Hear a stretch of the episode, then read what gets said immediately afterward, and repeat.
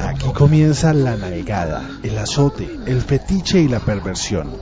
Esto es 24-7 BDSM. 24-7 BDSM. Todos los jueves desde las 9 de la noche. Desde luego aquí en Erógena FM. Erotiza tus sentidos.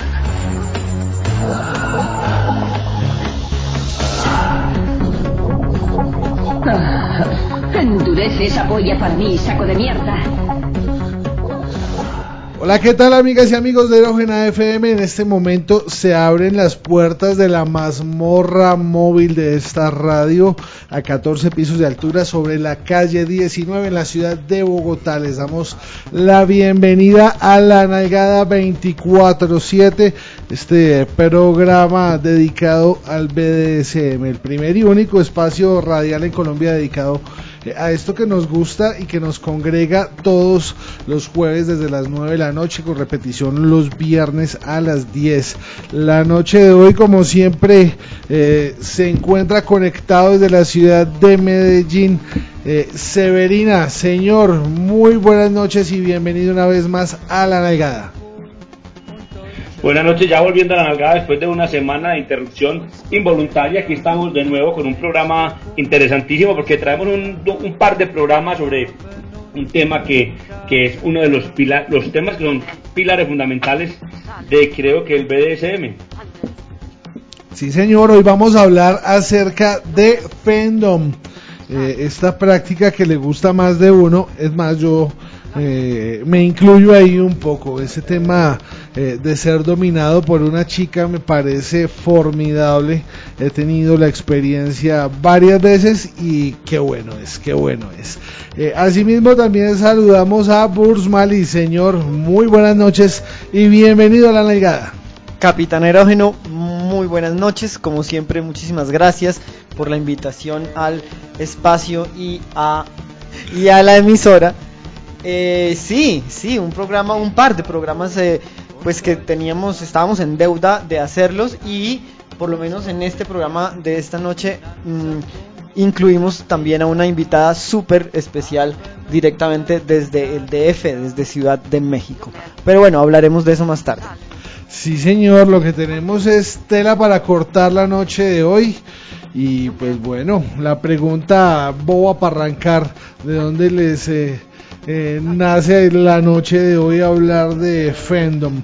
Yo sé que desde luego es una práctica eh, bien relevante dentro de todas estas dinámicas BDSM, pero bueno, ¿por qué hablar de Fandom? Eh, hablar de Fandom porque pues es un tema, como lo decía yo ahora, son temas, una de, los, una de las imágenes mayores de pues que está dentro del imaginario BDSM, el imaginario SM, es la, la mujer dominante. Pues tanto la mujer o el hombre dominante, por eso queremos hacer un programa Fendon y otro programa Maidon. Pero yo creo que en el imaginario popular es más fuerte la, la imagen de la mujer dominante. La, la palabra a mí me gusta mucho, la dominatrix. Es una palabra pues que nos ha acompañado ya bastante tiempo. Se usa mucho menos hoy en día. El ama, por ejemplo, en español. La maîtresse, de mistress en, en, en inglés, de Herring en alemán. Es un personaje que eh, la verdad pues engloba en ella como todos los, miedos y los deseos de eh, el BDSM, pues que merecía ya que le dedicáramos un programa. Sí, señor, eh, estábamos un poquito en mora eh, pero bueno, ¿qué tal si también arrancamos eh, contando básicamente en qué consiste esto del fandom? Acuérdense, señores, que eh, no solamente nos oye la comunidad BDSM en Colombia, sino también nos oyen curiosos por ahí que están acercándose a todo este mundo, a todo este estilo de vida que es el BDSM y no conocen mucho acerca de estos términos. ¿Qué es básicamente el fandom? ¿Qué lo compone? ¿Eso con qué se come? Femdom, femdom es, eh, viene del inglés, del término general del female dominance, dominación femenina. Esa es como la palabra que se emplea hoy en día recientemente. No es la palabra que se usaba antes, digamos en los 90 se empezó a usar. Pero eh, de hecho yo en mis, hacía modo como de, de mm, yo no hablaba mucho inglés o muy poco inglés en los 90, estaba empezando el, internet y yo confundía la palabra leyendo texto, buscando información en el internet incipiante por allá en el 94, 93, 94, yo confundía la palabra fandom con la palabra freedom. Para mí eran muy parecidas y bueno, yo me quedo, me quedo, así, así se me fue a mí desarrollando el inglés. En fin, eh, ¿Por qué la, dominación femenina? ¿Qué es? Es una relación una, de práctica una relación que también puede ser una relación de vida donde la mujer controla o domina. Eso viene quizás de una, de una tipo, hay un tipo de práctica más compleja que deriva del fenómeno que se llama el FLR, que es el Female Leading Relationship, creo que es el que se llama, que también es una manera de, de fandom más, mucho, mucho, mucho más sofisticada. Eh, bueno, no sé qué querrá apuntar pues sobre la, explicación de fandom, eh, Busmali. Bueno, explícitamente eh, cuando, se cuando nos referimos a fandom nos referimos a la dominación por parte de un rol femenino, es decir, técnicamente no tiene que ser una mujer en el sentido biológico, biológico tradicional de la palabra, ¿no? Por supuesto. Sí, puede ser una chica trans, desde luego, no hay ningún inconveniente, o de pronto un hombre, un hombre transvestido. Eh, también también funciona la figura tiene que ser es la figura femenina y claro y todo lo que todo lo que implica como el el canon de la feminidad, pues por lo menos en, en, Occidente. A la final parte del atractivo, una parte muy importante del atractivo del femdom es precisamente lo transgresor que puede ser para la historia pues eh, eh, patriarcal de nuestras sociedades. Sí, es que digamos esa figura eh, puede resultar, como lo decías vos, Busmali, muy, muy, muy transgresora eh, porque pues desde luego no se espera como así, es que una mujer me va a venir a mí a dominar, no, no, no, como así. Pues sí señor, y además les cuento que es una de las prácticas que más devotos tiene, que más gente atrae, que más adeptos tiene. Eh, es una de las cosas que más llama la atención, por lo menos cuando eh, tuvimos esta fiesta de la nalgada hace ya unos 15, 20 días. Eh, pues hubo algo de eso y eran muchos, muchos, muchos los que estaban allí como eh, muy contentos mirando. Así que eh, es muy atractiva para la mayoría de las personas, incluso para aquellos que no practican el BDSM. Incluso es un cliché también, es el cliché de la, la como el cliché del BDSM que se suele usar en los chistes, como para los gags visuales para las caricaturas es la, mujer dominante, es quizás el, el, lado como más representativo, quizás desafortunadamente porque pues como la sociedad occidental el hombre es el que ha solido históricamente tener el rol dominante, pues la imagen de un hombre dominante pues no es la que más represente el BDSM, al contrario es la, la, imagen que al principio también se usaba pues de una manera caricatural. Eh, y pues ha sido la imagen que pues nos, nos queda hoy en día que más se, se, acomoda como a la representación de todas las sexualidades kinky, la mujer con botas, las kinky boots y látigo.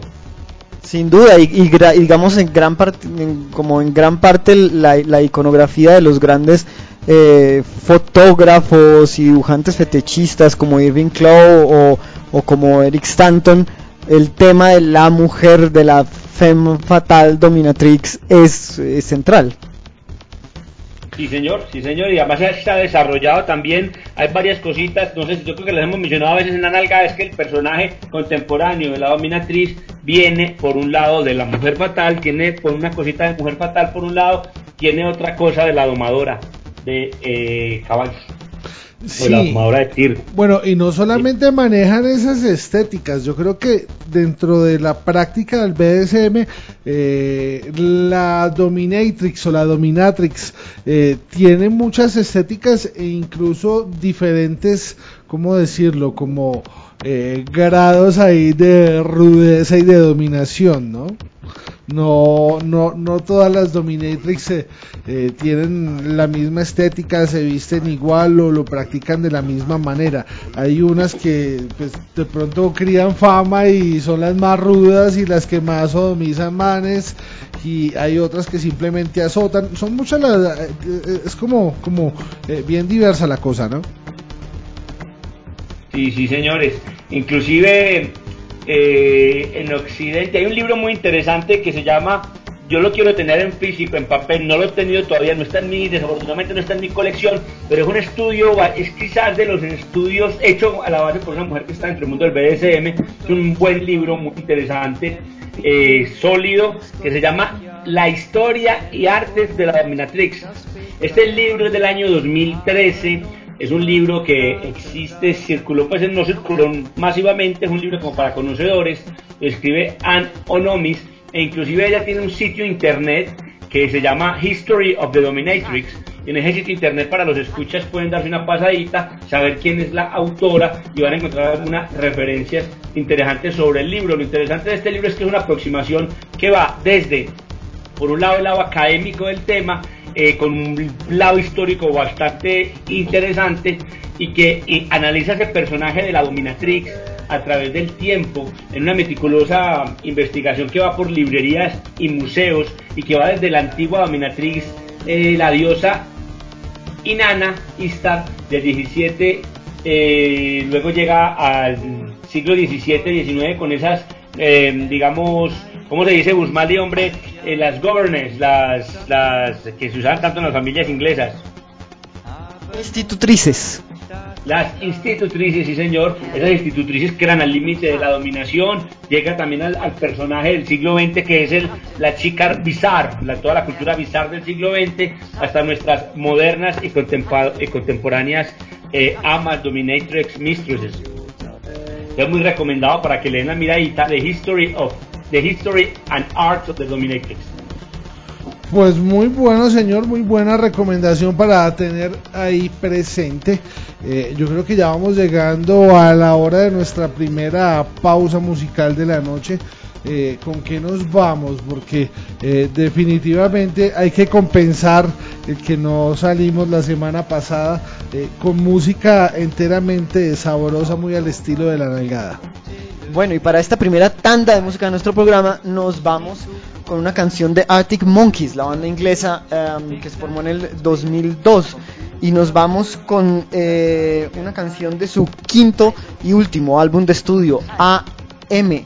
La canción se llama, del 2013, la canción se llama I Wanna Be Yours. Y después nos vamos con em, David Vendetta, eh, DJ, eh, compositor y productor francés en esta ocasión, cantando em, eh, en una canción junto con la artista inglesa Luciana, que, que salió como un single en el 2010 y se llama Make Boys Cry.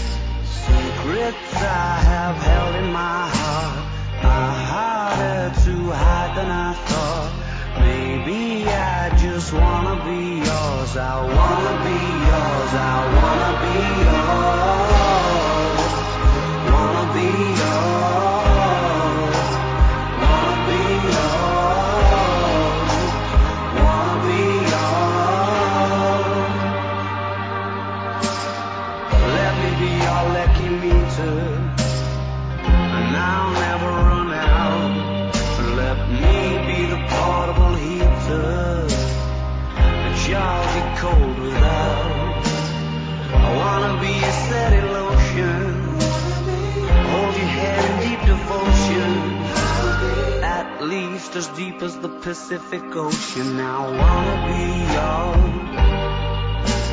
Secrets I have held in my heart are harder to hide than I thought.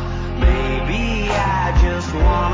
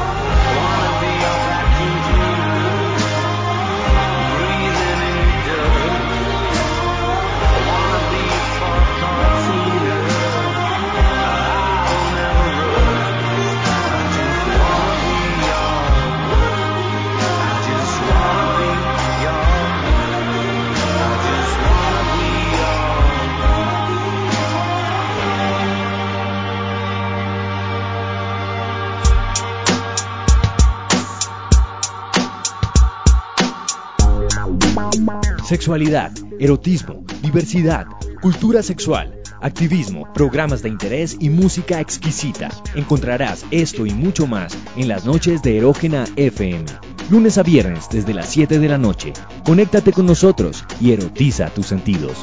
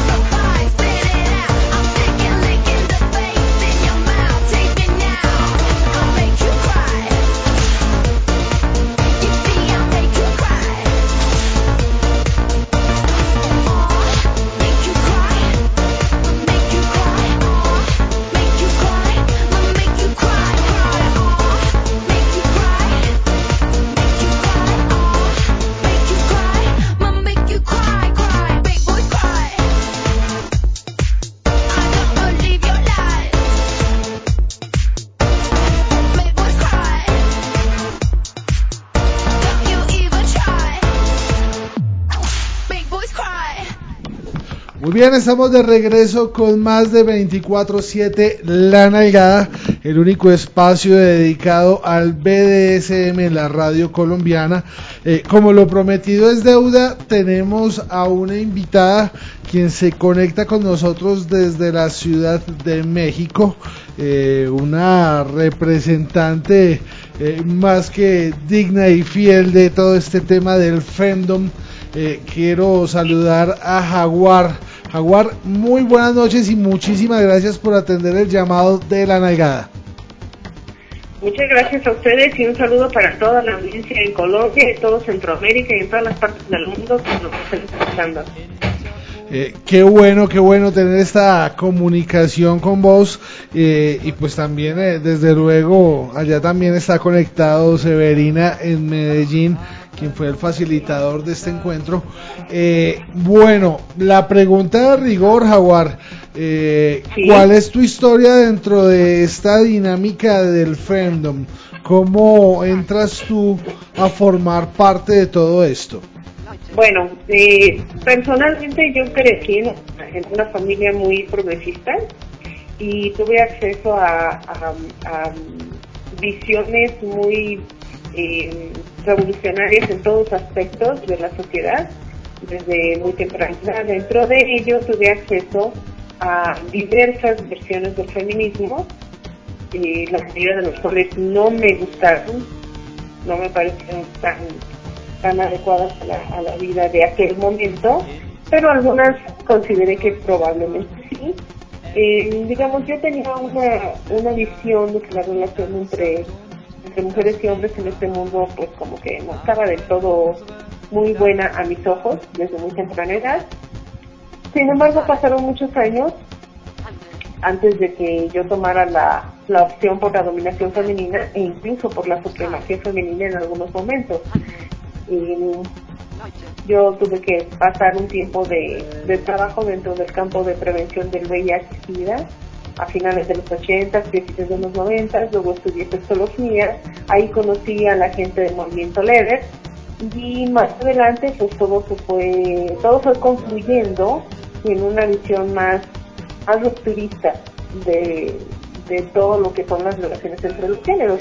Yo ya había pasado por, por políticas de género que me parecían interesantes, porque cuando yo era chica yo ni- nunca escuchaba hablar de la violencia que yo sabía que existía, por ejemplo, pero pues con el tiempo incluso las políticas de género institucionalizadas me llegaron a dar un poco de flojera como se dice aquí en México. Empecé a conocer gente del mundo transgénero, transexual y toda esta idea del género tomó otra dimensión para mí. En ese marco fue cuando yo encontré la perspectiva femdom, la perspectiva de supremacía femenina y la asimilé como parte de un juego que yo considero es un juego del ser. El ser como algo más general, más abstracto, más esencial, que se expresa en diferentes modalidades físicas y psicológicas y, permite que los seres humanos pues vivamos cosas, nos relacionemos, aprendamos, etcétera. Así fue como cuando, cuando ya con todo este bagaje fue cuando yo tuve acceso a, la, a, las, a, las, a los escritos de Sutton, por ejemplo, eh, a la iconografía de, dominación femenina. Así fue como pude hacer amigas ya más adelante con, con supremacistas, así directamente. Y así es como ahora estamos con, un, con otra amiga iniciando la aventura de Blue Woman Empire en México. Pues después de oírte, solo te puedo preguntar qué tan gratificante resulta esto en tu vida, porque eh, definitivamente se te oye muy feliz cuando hablas de todo este proceso. no te creas, no es fácil. Es, es un poco difícil, ¿sabes qué? Cosas menores. Ahorita, por ejemplo, aquí en el estudio donde, donde doy sesiones en la Ciudad de México, tengo a un chico que es completamente novato, muy dedicado, este, muy de corazón. Sin embargo, del otro lado también le tengo que explicar cosas que con él no son tan difíciles, pero con la mayoría sí son muy difíciles, en el sentido de que ni siquiera la mayoría de los hombres no saben tender una cama. no saben cómo recoger la basura, o sea, cosas así como muy elementales de la vida cotidiana. eso no es que hay tan que así. enseñar, ¿no? Eso no es tan eso cierto. Eso es chistoso, contradictorio, ¿no? Y sabes qué, luego pasa con muchas bicis que de repente con esta imaginería del uniforme y los tacones y el aparato de castidad y no sé qué, creen que en realidad se trata de llegar y, y venir a modelar los tacones, cuando en realidad lo que hay que hacer es el piso. es eso. La verdad es que pues, eso lo enseñan, eso ¿no?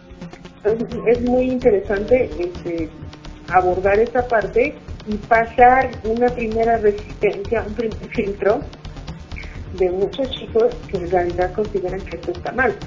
Sí, Cuando ma- y más en México, porque si, más si lo ves bien, Es más interesante. ¿Ah? eh, más en México, porque si lo ves bien, eh, bueno, para nadie es un secreto que la cultura mexicana es bien patriarcal y machista, entonces eh, conseguir, eh, ¿Qué crees que gane? ¿La nuestra o la de ustedes? eh, yo creo que nos Ambas, damos la mano sí, acá. nos damos la mano. que México gana de machista. No, yo creo que México ser, es un poco ser. más machista. O sea, ya ser, son los ser. machos. Mira, es, es muy chistoso porque por una parte es una ventana de libertad que muchos chicos quisieran tener. O sea, en el transcurso de los años yo he visto mu- muchos chicos que en verdad lo, lo anhelan. Anhelan que, que no sean ellos siempre todo el tiempo quienes tengan que tomar las decisiones y evaluar las cosas y tomar las responsabilidades. Para cualquier ser humano eso es pesado. O sea, que siempre, siempre, siempre sea tu responsabilidad. Obviamente que es pesado, ¿no? El problema es que cuando ven que hay el chance de estar del otro lado, se lo permiten y después les entra la culpa de lo que hicieron, pueden pasar otros dos o tres años en que se animen a, a regresar. eso, es, eso es chistoso. Eso yo lo veo como una, una cuestión particular de la cultura mexicana. No sé si solamente mexicana o en general latinoamericana, pero sí, sí he visto esa, Bueno, tú estabas. Eh, tú estabas ahorita ah, contando tu historia, hablando de tus amigas supremacistas acerca de la supremacía femenina. Em, ¿Cómo ves ese término tú? Eh, ¿Cómo lo entiendes tú y, y- cómo funciona en la práctica, pues, en la vida? Mira, para mí es un, juego, o sea, no. Sí es un juego para tomarse muy en serio. Cuando estás jugando esos juegos hay que tomarlo muy en serio. Sin embargo, yo no lo veo como una situación esencialista. Definitivamente sí considero que al mundo le hace falta más eh, gobierno femenino, por llamarlo así, ¿no? Este, pero pero no eso es garantía de nada tampoco, por otro lado. ¿no?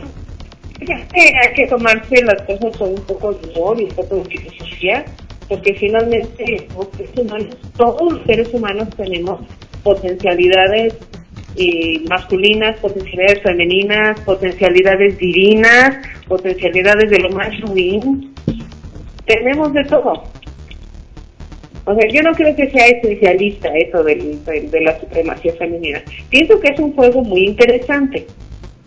A lo que voy es, es un juego que hay que jugar en serio, o sea, cuando te metes a jugar hay que jugarlo a cabalidad para saberlo, sentirlo, ex- ex- exprimirle lo, lo que te puede dar como ser humano.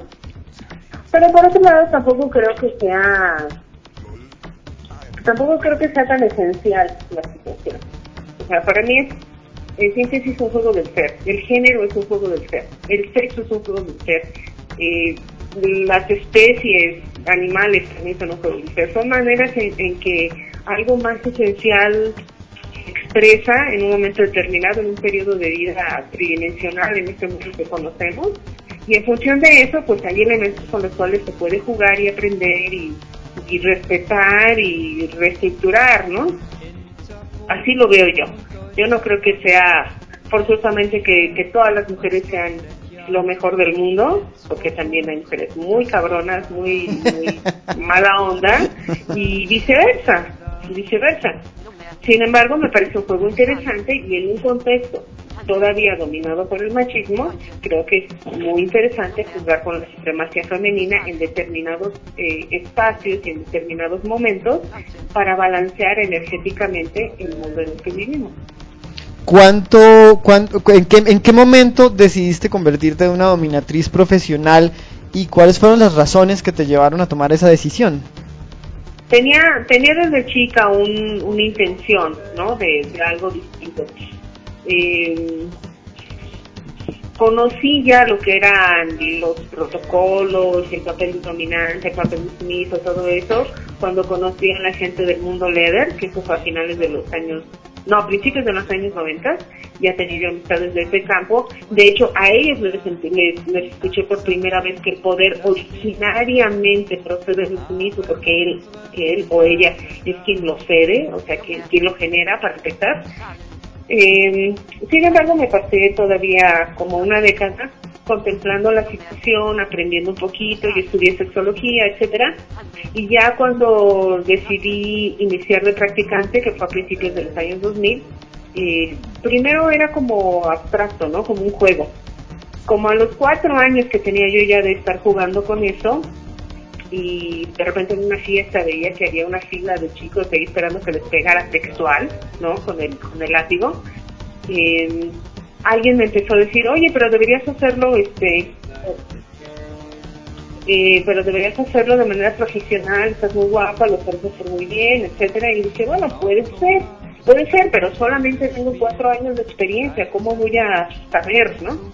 Entonces ahí estuve tratando de modular una situación con otras amistades que habían pasado por esto y, y así fue que, que me lancé con la consigna de que solamente podía ofrecer lo que sí sabía yo hacer muy bien.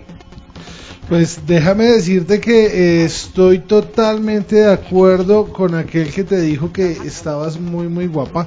Nuestra invitada de la noche es una mujer guapísima. Eh, bueno, Severina en Medellín, eh, muy callado la noche de hoy con nuestra invitada. ¿Alguna pregunta, algo para eh, Jaguar? Sí, yo tengo una pregunta. Yo sé que Jaguar eh, que tiene muy buenas relaciones, sobre todo en Estados Unidos, viaja bastante, está conectada con la escena, una escena anglo, a cierta escena anglo, ha estado, ha participado en algunos de los de los eh, de los con- con- convenciones de Fandom, ¿no? Que hay una convención creo que es en Los es. Ángeles, eh, ha estado Sí. presente en esas convenciones. ¿Y cómo ha sido esa experiencia? Porque yo lo hablo desde mi experiencia personal, que hemos frecuentado, digamos, medios o universos de, de sexualidades alternativas que se salen de la esfera como latina, son, yo, yo más concretamente en el lado europeo. ¿Cómo vivís como ese, ese gran abismo, que a veces lo siento como un abismo que hay eh, a nivel de la práctica, a nivel de cómo se relacionan las personas, a nivel del tema general del fandom, entre tu experiencia cuando te relacionas con el lado más anglo y la manera como lo viven o como se hace en el lado más, más hispano, más latino? Mira, para mí fue muy interesante conocer eh, la escena para empezar en Los Ángeles y en San Francisco, porque en cierto momento ya después de varios años que ya tenía yo práctica privada profesional, de repente como que empezaba a, dudar, bueno, es que esto que estoy haciendo de verdad está a buen nivel o, o cómo está la situación, ¿no? Porque claro que los chicos que venían a verme estarían felices, pero pues yo como que necesitaba otra referencia, ¿no? Y entonces decidí eh, en una de esas inscribirme a la escuela de Claire Dubois en San Francisco para el, para el curso de, de dominantes profesionales y pues resulta que la mayoría de lo que ahí se vio pues yo ya lo sabía somehow, ¿no?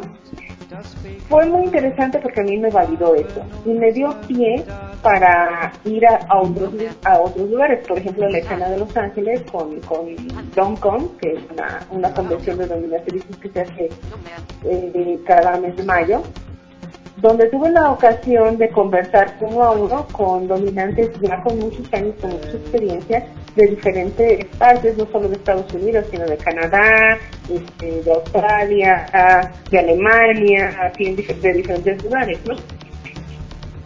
Esto lo que me, que me lo, lo que me reforzó fue la intención de seguir haciendo trabajo aquí en México te digo que a mí lo que lo que me, me permitió eso fue una, una validación interna de lo que yo estaba haciendo y constatar que hay diferencias, pero algunas no son tan diferentes. Yo creo que para mí lo, la, la diferencia mayor no está en las chicas, y está en los hombres. Porque los hombres en México tienden a ser más chiveados, como se dice aquí, ¿no? Tienden, tienden a tener más reticencias y más culpa a posteriori. A pesar de que se la pasan genial cuando están de, de, sumisos o de sitio, de algo así, ¿no? Donde están pues, finalmente descansando de ese machismo inclemente, ¿no? Que, que les han enseñado desde chicos. Eh, pero luego les, digo que luego les entra a veces la culpa, no a todos, a los jóvenes menos, afortunadamente. Yo creo que esa es la mayor, la mayor diferencia porque en cuestiones de técnica, en cuestiones de protocolos, pues la, la técnica se aprende, los protocolos también se adecuan. Entonces, yo ahí no, no veo tanto la diferencia, sino más bien en la, en la resonancia que puede haber y en la continuidad que puede haber en determinado momento con, con ciertas personas. Lo cual no deja de ser a veces lamentable, ¿no? Porque de verdad yo veo un chico que se la pasa genial, este, y brillar los ojos y las cosas que hace, que siente y demás. Y luego, pues pasarse X tiempo sin regresar porque ella se resistió. Y luego, al, pa- paso de meses o años, regresa, porque finalmente pues hay, hay anhelos que están en su alma y que se van a volver a rechazar en algún momento, ¿no? Y es lo que todo está eso ahí. Y por otro lado, mm, pues mira, como es más, vaya, incipiente en los países latinoamericanos, eh, hacer comunidades donde haya una cosa fandom más, más estable, más grande, que, que subsista por sí misma, es difícil. O sea, pasa mucho tiempo en que vuelve a haber una reunión y en lugar de que sean 20, pues son 5, ¿no? O 4, o menos a veces, ¿no? Yo, yo veo que por ahí están las diferencias, ¿no? Inclusive hice una- eh, hicimos el intento aquí de hacer algunas en Medellín algunas reuniones, una reunión, unas cenas fandom y fue difícil, fue Ujú. difícil también es, es difícil conseguir un público, un público como asiduo, pues la gente ya se va una vez, pero es muy difícil como la Ujú. continuidad. Y hablando de, Sí, sí. hablando de escena, ¿cómo sentir la escena mexicana? ¿Cómo, cómo, cómo va ahorita? Pues nos gustaría saber cómo van ustedes en México, cómo están, qué están haciendo, qué se está desarrollando. Pues mira, la escena en México, tú sabes, está muy dividida. O sea, dividida porque hay diferentes grupos y de repente cada grupo hace lo suyo. Sin embargo, sumando todos los grupos, pues hay una escena creciente, con, con el tiempo ha, ha ido creciendo. Eh, se ha ido profesionalizando también. Ha habido algunas iniciativas de gente más joven con mucho impulso que se han quedado a la mitad como un proceso natural en lo que en lo que estas chicas o estos chicos van creciendo este pero yo creo que está creciendo o sea hubo como un boom mira la escena mexicana inició más o menos a principios de los 2000 ¿no? cuando todavía en esa época todavía había reuniones clandestinas tal cual en las que llegabas con una clave a un restaurante y te decías "Sí, la mesa 25 o 36 o X, ¿no? no. Y, y poquito después de eso, a principios de los, de los 2000, ya empezó a haber eh, grupos públicos, ¿no? Con actividades a las cuales cualquiera podía llegar con el respeto requerido y demás, ¿no? De ahí para acá, eh, yo calculo que el mayor boom se dio a principios de esta década. O sea, yo llegué a ir a fiestas con 200 personas, a una, a una fiesta de, de, de BDSM. Recuerdo Ujú. mucho una hubo de, de, de griegos, y, ¿no? Que se hicieron así como con sus sogas y demás, ¿no? Máscaras y, en fin. Por la época de, Mujeres del Calabozo, te estás refiriendo tú, creo. No, no de mujeres en general. Sí, eso fue una fiesta de calabozo, como 200 personas. Este, y bueno, he estado en fiestas de Mococo con 150 personas. He ido a las fiestas de Justin, por ejemplo, que Justin empezó conmigo, de hecho hace no muchos años, un poquito de tiempo, pues ella se junta sus 70, 80, ¿no? O sea, más o menos sí, sí está, ha estado creciendo. En la situación ahorita en México es que está eh, parcializada, ¿no? Cada, cada grupo tiene su, su audiencia y no se juntan unos con otros. Sin embargo, en términos globales, pues sí, sí ya es una cierta masa crítica para los eventos. Eh, la mitad para talleres y la mitad para fiestas. En cuanto a vivir el BDSM o el FEMDO como estilo de vida, eso está muy, súper, muy, muy, muy, muy atrasado. Y es muy difícil. Eso Sí, sí, yo- para vivirlo este, cotidianamente inmerso, sí es muy difícil. Aquí no, no lo he visto mucho. Sí, pienso que eh, ambas escenas se parecen un poco, la colombiana y la mexicana. Hay ciertos esfuerzos, pero todavía eh, pues es muy complicado dedicarse única y exclusivamente eh, a esto y, y, pues vivir de esto eh, pues es virtualmente imposible, por lo menos por ahora. Eh, oye, Bueno. qué bueno haberte tenido, eh, Severino en Medellín. Una pregunta, dos preguntitas, una pregunta corta. Me gustaría que Don Jaguar me definiera en pocas palabras, eh, en bueno, en la, pala- una, pregunta pues así puntual, ¿qué es para ella en su sentimiento personal el fandom, la dominación femenina? Mira, antes que eso me gustaría apuntar una cosa de la que no hemos hablado, y es que la dominación femenina no es una cosa nueva en la historia de la humanidad. Es verdad que la mayor parte de la historia occidental ha sido, ha sido dominada por lo masculino, sin embargo, desde los periodos originarios de la humanidad y a lo largo de toda la historia de la humanidad ha habido espacios de dominación femenina que se han podido documentar por algunas investigadoras y que el público puede consultar. Me refiero, por ejemplo, cosas fuertes, inclusive profesionales. Por ejemplo, eh, las flagelantes en Esparta, ¿no? Desde aquella época. Ya no digamos el culto a, las diosas Venus y a la, la divinidad femenina este, expresada, ¿no? En su capacidad reproductora y de gobierno del mundo, etcétera, ¿no? Este, así ya para el siglo XVII y XVIII dentro de las de eróticas, ¿no? Lo que lo que vendría la flagelación y, y pues ya más, más para en los 60, 70, claro, después de medio siglo o poquito más de sufragismo, pues claro que ha habido, ha habido cosas, ¿no? Entonces, bueno, esto se puede documentar, se puede documentar cuando, a lo que voy es a que la dominación femenina, la veneración de lo femenino, el servicio a lo femenino, la devoción a lo femenino, no es algo nuevo ni de moda en la historia de la humanidad siempre ha existido porque es humano, es esencialmente humano y no se limita a lo que a lo mejor algún este, algún simplista podría pensar, ah, pues sí, claro, como dijo la mamá. O sea, no, no, la verdad es que esto trasciende completamente cualquier esquema, inclusive de, este, de la de la teología o de cualquier esquema, pues, ¿no? Lo femenino ha existido historia de la humanidad siempre y los humanos necesitamos esta, eventualmente, ¿no? Esta relación con algo tan fuerte, tan grande como eso.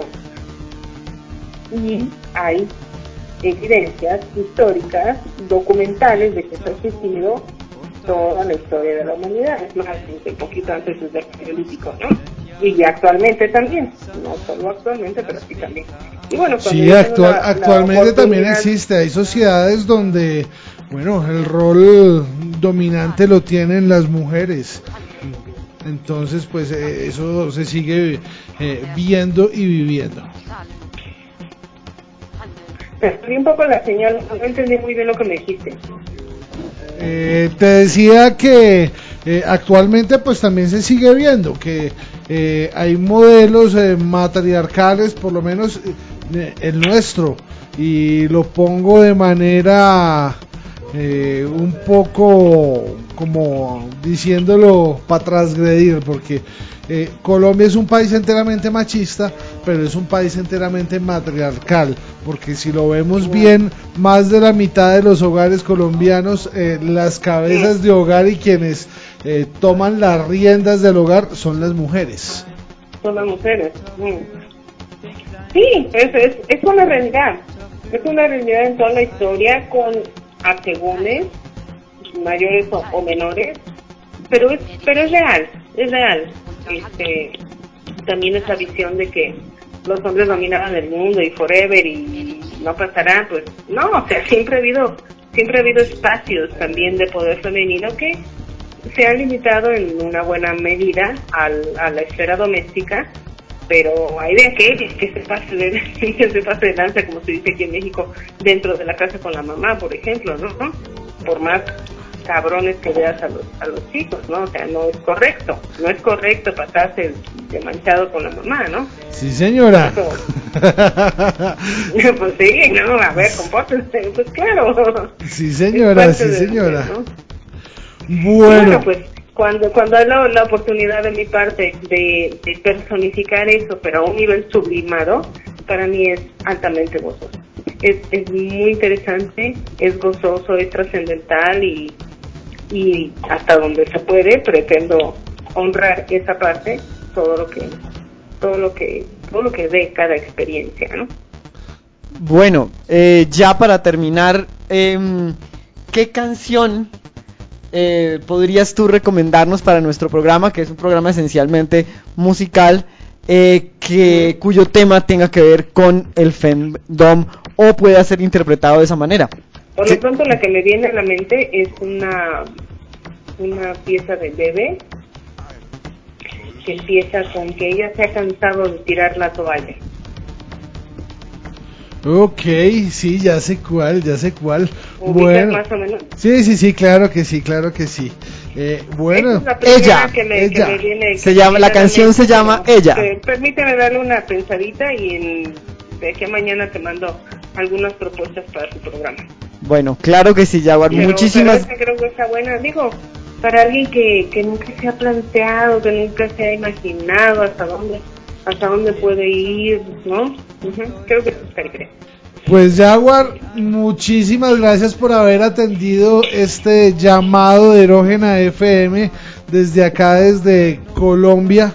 Eh, estamos encantadísimos de haberte tenido en la nalgada. Eh, qué buena experiencia, qué eh, eh, interesante contacto. Eh, desde acá, pues toda la gratitud y, pues hombre, uno dice que con esta invitada, pues eh, ¿por qué no eh, ser eh, o sacar a relucir esa alma sumisa para ser sometido por un jaguar?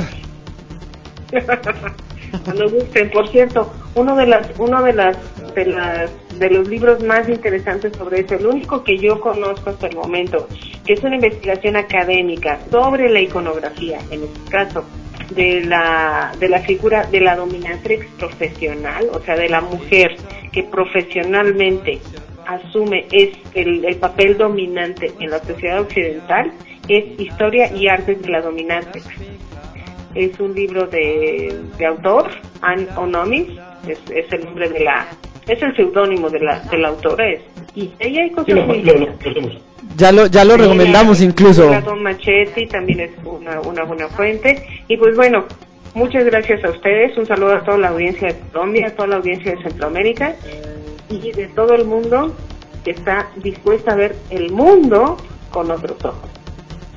Eh, desde luego el agradecimiento es total desde acá pues eh, los más pervertidos deseos y nada muchísimas muchísimas gracias por el- atender este llamado de Erógena FM Ya lo saben, eh, pueden encontrar a Dom a Dom Jaguar en su página de internet de internet domjaguar.com d o m m e jaguar.com eh, y pueden encontrar mucha más información acerca de ella. sí señor bueno y dámosle gusto a la invitada nos vamos con Bebe y ella Ella se ha cansado de tirar la toalla. Se va quitando poco a poco de la araña. No ha dormido esta noche, pero no está cansada. No miró ningún espejo, pero se siente todo guapa hoy. Ella se ha puesto color en las pestañas. Hoy le gusta su sonrisa. No se siente una extraña. Hoy sueña lo que quiere, sin preocuparse por nada. Hoy es una mujer que se da cuenta de su alma. Hoy vas a descubrir que el mundo es solo para ti, que nadie pueda hacer.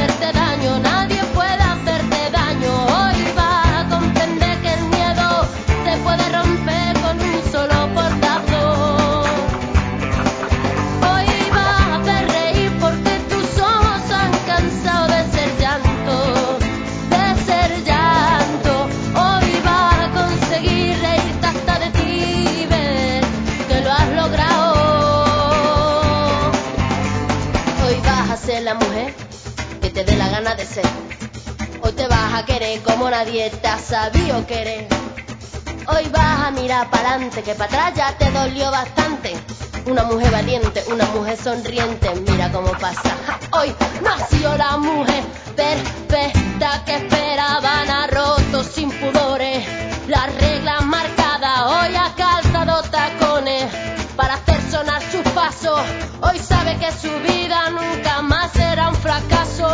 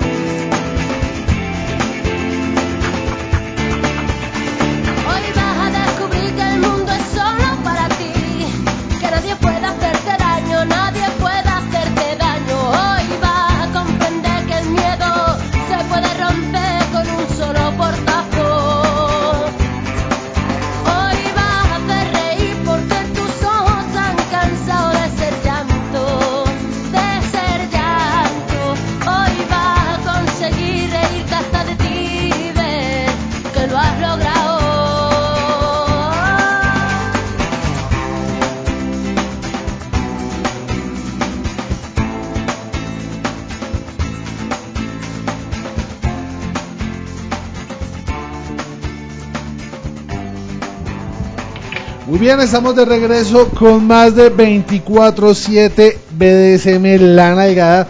Desde luego acá por la primera radio para adultos online de Colombia, Erógena FM. Antes de continuar les recuerdo muy muy brevemente nuestras coordenadas en redes sociales, Twitter, Facebook e Instagram. En estas tres redes nos encuentran como Radio Erógena. También nos pueden escribir al correo director arroba erogenafm.com que allí siempre estamos muy muy pendientes, muy atentos de todos sus comentarios y sugerencias e inquietudes. Eh, señor, ¿dónde consiguen a la corporación BDSM Colombia Fetish y desde luego a bdsm.info? Bueno, es claro que sí. En Facebook está el perfil de la corporación BDSM Colombia. Eh, también eh, para toda la información en general de los eventos y las discusiones sobre el BDSM en Colombia está el grupo BDSM Fetish Colombia en Facebook y su análogo en la red privada fedlife.com y por supuesto para información general sin tener que inscribirse y para los capítulos pasados de la nalgada está bdsmcolombia.info y ahora también estamos en Twitter como BDSM Col raya al piso info. Y nosotros también estamos estrenando un nuevo sitio de contacto. Nos pueden encontrar en TuneIn Radio como Radio Erógena. También estamos eh, allí por si de pronto eh, de pronto alguna vez no, no le entra a la página cualquier cosita, pues por TuneIn también eh, nos encuentran. Oiga, qué invitadota la que nos bajamos esta, Sí, este señor, programa. nos jalamos una delicia de invitada. Sí, Eh, señor, yo tal la, yo la conocí eh, en el DF, porque pues claro, quería mirar cómo era la escena allá y fue, fue, pues, fue como una como el perfil más sobresaliente que encontré y fue muy amable conmigo, ya eh, yo la llamé y nos encontramos, nos tomamos un café y me presentó pues eh, eh, la, a la comunidad, por ejemplo, me presentó a toda la gente de calabozo.mx y bueno, no, una gran persona además. Una Y gran persona, guapísima invitada. Pero guapísima. eh, como se diría coloquialmente, ya se pudrió. de lo buena que está, hijo de madre. Eso sí, para que. Eh, bueno, eh, quiero contarles que nos fue muy bien en la nalgada, ya lo habíamos eh, dicho en programas pasados, y que pues nos quedó sonando la idea y nos vamos con la nalgada volumen 2, esta vez en Medellín, más exactamente en la licuadora Severina. La dirección de la licuadora, ¿cuál es? Porque eh, hasta allá sí no recuerdo yo. Calle 44, número 6972, pero pronto San, todo San Juan con la 70, pero pronto tendrán más información al respecto. Estamos, todavía faltan... mm, Mes y medio larguito. Ah, Sí, como mes y ¿Para qué? 40 días eh, faltan. sí, señor. Sí, va, va- va a estar muy bueno. Vamos a, a llevarnos esa percusión de nalga. Estamos eh, concretando por ahí los artistas, pero pues desde luego les hacemos un avance chiquito. Nuestro amigo Gozo Vital, muy de la casa, nos va a estar acompañando. eh, porque pues bueno, nos llevamos la nalgada para las tierras paisas. Eh, así que ténganse en la ciudad de Medellín porque si acá eh, llenamos de látex la casa y luego la botamos por la ventana, en Medellín desde luego vamos a estar a la altura. Bueno, yo quería notar que eh, como parte del crecimiento de la escena colombiana eh, va a haber un evento. eh, todavía no es, podemos volver igual a promocionarlo, pero en principio quería comentarles que en la mazmorra de, la- de otra dominatriz, precisamente hablando de Femdom, que es Viuda Negra, en septiembre 10 va a haber una fiesta de Femdom que se llama Femdom y Sisis. Eh, los eventos, por supuesto, están en bdsmcolombia.info. Y este fin de semana en la corporación, un evento que ya se hizo una vez, pero parece que tuvo mucho éxito, que es la Noche Bohemia, que es como una noche de tertulia, algo así parecido al Monch, pero en las instalaciones de la corporación, con todo y eh, Play Party incluida. Pues muy muy bueno señor. Eh, como ya lo oyeron, eventos para todo el mundo. Eh, vayan eh, preparando el traje, la nalga, la disposición y las ganas. Porque esta nalgada volumen 2 va a estar eh, la locura. Insisto, nos fue excelentemente en nuestra primera edición. Se pasó muy bueno y pues hemos querido replicar este evento y llevarlo a otras latitudes para eh, vincular a más y más personas con la nalgada eh, tanto el programa de radio de Erógena FM como con todo lo que representa. Entonces eh, la invitación queda hecha. Les recuerdo este próximo 15 de octubre en la ciudad de Medellín vamos a estar calentando nalgas eh, bueno, señores, y vamos llegando ahora sí a la parte final del programa. eh, no sin antes eh, agradecerles a todas y todos ustedes por estar conectados con esta mazmorra eh, que abre sus puertas todos los jueves a las 9 de la noche y repite, porque el que es caballero repite, y acá somos eh, tres caballeros que nos encanta repetir los viernes a las 10 de la noche. Eh, bueno, ¿con qué nos vamos musicalmente, señores? Tengo entendido que viene la sabrosura y lo colombiano. Sí, esta, como siempre en la nalgada, esta, es un, esta pieza es una rareza que ustedes no van a encontrar prácticamente en ninguna otra parte. Este, eh, esta canción que vamos a mm, transmitir ahora es una canción de un eh, cantautor colombiano que, eh, que vive en Taganga, cerca de Santa Marta, y es una canción acerca de la supremacía femenina. El cantante se llama Rolando Sánchez y su disco se llama Contraviento y Marea y es un tema muy autóctono que se llama En Taganga mandan las mujeres. Y después eh, se viene por ahí eh, algo más eh, autóctono y folclórico, más Todavía, criollito. si eso se puede. ¿Con qué nos vamos, señor? Y bueno, yo me voy con un tema parrandero, música parrandera, el antiguo llamado son paisa, que fue evolucionando y volvió música parrandera, eh, muy popular en los años 70, 80, y por ahí hay mucho coleccionista suelto de esa música. Hoy en día una banda que se llamaba Jacinto y Jacinta de los años 80, y un tema de eh, FLR, Female Leading Relationship, eh, se llama La Mandona, al mejor estilo de la, del, del fandom colombiano. Pues bueno, señores, muchísimas gracias. Eh, desde luego a vos, Severina, por el contacto con esta invitada maravillosa que tuvimos la noche de hoy. Eh, qué bueno, qué bueno tener eh, eh, exponentes de la escena BDSM mundial y con esa categoría. Eh, señor, que muchas gracias y que, que bueno. Hombre, sí, ya, bueno, listo, ¿no? Que- que decir, ya pues nos vemos la próxima semana, si, si, si no cancelan la emisora, eh, en fin, que, que, que sigamos haciendo nalgada para rato. No, no, no, la emisora no se cancela, Erógena sigue, eh, esto va para adelante, eh, ustedes no se me asusten porque eh, Erógena no sale de circulación. Eh, muchísimas gracias eh, por habernos acompañado la noche de hoy y pues eh, nada, por la conversación sabrosita acerca de todas estas cosas que nos gustan a los pervertidos.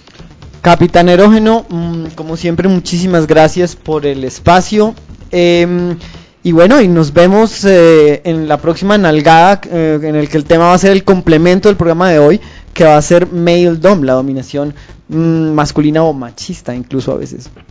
Va a ser un programa eh, como mínimo, sí, como mínimo Sí, sí, sí, en esa también me apunto yo. A todas y todos ustedes, mil gracias por estar ahí conectados con nosotros en esta nalgada 24-7 BDSM. No se vayan a desconectar, que ya viene más de la buena música y programación de esta radio. Hasta pronto.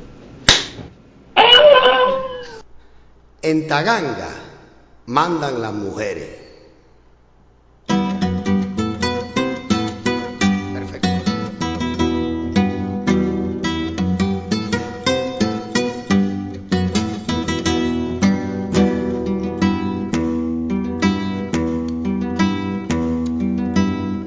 Hace falta afecto en el mundo, cariño y amor.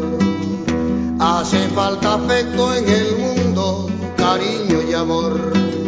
Bendición de la existencia, cual madre naturaleza. En ti está la bendición. Gaira, gaiga, taganga, mama toko, bonda, giro, casaca. Gaira, ganga, taganga, mama toko, bonda, giro, casaca. Las mujeres lo que hacer ellas son las que pueden.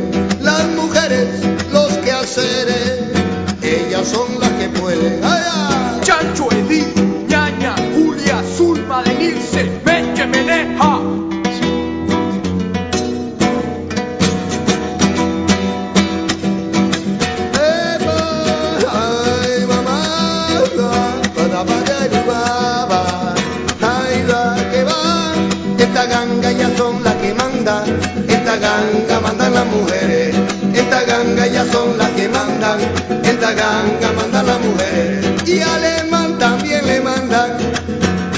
mandan las mujeres, y alemán también lo mandan, no, a ti te mandan las mujeres, esta ganga ya son las que pueden, esta ganga mandan las mujeres, esta ganga ya son las que mandan, esta ganga mandan las mujeres.